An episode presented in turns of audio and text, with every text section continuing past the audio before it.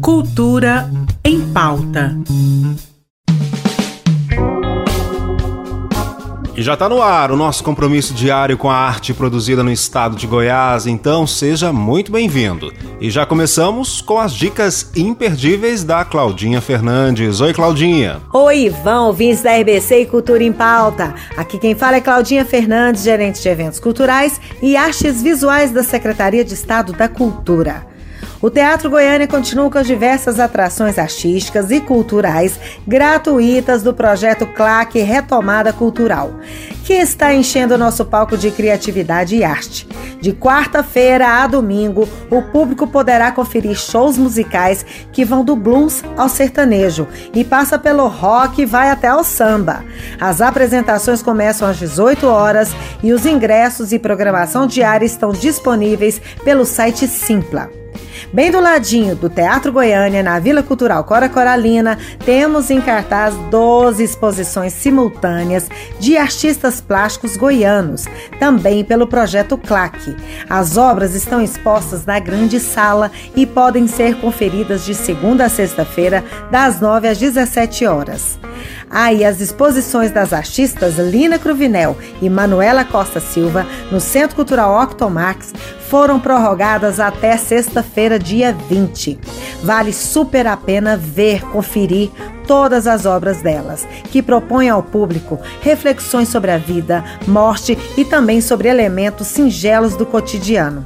E logo mais teremos programação cultural em todos os nossos espaços, pois concluímos as inscrições de agendamento de pautas das nossas unidades e em breve artistas e produtores culturais estarão a todo vapor colocando seus trabalhos em cartaz. Fiquem atentos às nossas redes sociais para ficar por dentro de tudo, porque 2023 promete muita cultura e arte pra gente. Até a semana que vem, Ivan, com muito mais cultura. Um super beijo! É isso aí, que não nos falte arte e cultura, né? Um super beijo! E como a Claudinha falou, a programação da CLAC continua a todo vapor. Amanhã, Tiago Assunção traz o show nem tão vanguardista a partir do meio-dia no hall do Palácio Pedro Ludovico Teixeira. O show apresenta misturas de ritmos brasileiros, enaltecendo a riqueza cultural do país em ritmos dançantes e atuais. Já às 5 horas da tarde, também no Palácio Pedro Ludovico Teixeira, é a vez do show Bartok no Cerrado a proposta prevê a apresentação de um concerto referente à obra 44 duetos para violinos do compositor húngaro Bela Bartok.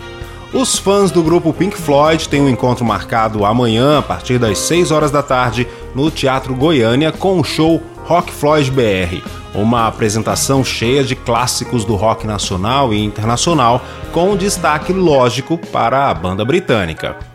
Newton Rabelo é a atração do Teatro Goiânia a partir das sete e meia da noite desta quinta-feira.